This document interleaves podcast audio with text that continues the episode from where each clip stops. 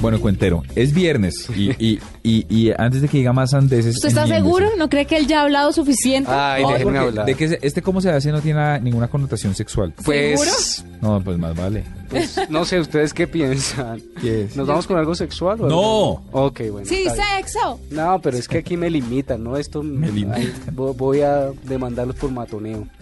Oiga, esto es sencillo, es, es ustedes tienen un teléfono, un smartphone y ah, en ocasiones usamos mal la cámara o no la usamos adecuadamente para tomar fotos de mejor calidad. Así que les voy a explicar cómo tomar mejores fotos con su smartphone, sencillo, ¿no? Pero no con fines... No, confi- bueno, por supuesto, usted pues se puede hacer fotos de No. esas fotos calientes, chéveres que se manda ma- por, por na- WhatsApp Ah, o pero por... usted preguntó, ahí Sí, tiene Pero los- para que dijera, obvio que no. No, obvio que Pues sí. obvio que sí. Pues siento es que eso se llama el sexting. ¿Cómo es?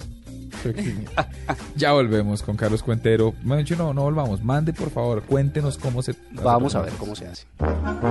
¿Cómo tomar mejores fotos con tu smartphone? A veces desconocemos las funciones de las cámaras de nuestro teléfono para obtener fotos de mejor calidad.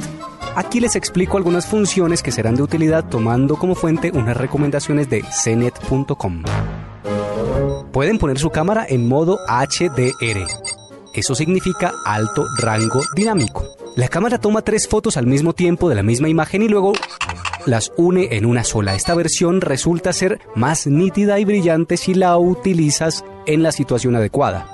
El modo HDR es óptimo cuando tomas fotos de paisajes u objetos estáticos o si estás en un ambiente con muy poca o con demasiada luz. En los dispositivos Android puedes programar HDR desde la opción en modo cuando ingresas a la cámara. En un iPhone, la opción se activa automáticamente y en modelos más antiguos está en la parte superior de la ventana de la cámara. Evita usar esta función si hay mucho movimiento en la imagen. Como toma tres fotos al mismo tiempo, puede que el movimiento salga cortado cuando se combinan las tres. Además, el disparo resulta más lento en ese modo HDR. La otra opción es disparo remoto. La mayoría de smartphones no tiene un botón especial para controlar la cámara y el método principal de disparo es un botón en la pantalla. Pero presionar muy fuerte la pantalla puede hacer que tiemble tu mano y a la vez el teléfono y la foto salga movida. Por eso varios teléfonos tienen opción de disparo remoto. En muchos Android y todos los dispositivos Apple puedes presionar el botón para aumentar el volumen y así tomar la fotografía. El iPhone también te permite tomar la foto con los audífonos, presionando el botón para aumentar el volumen en el cable. Otra opción es el enfoque fijo.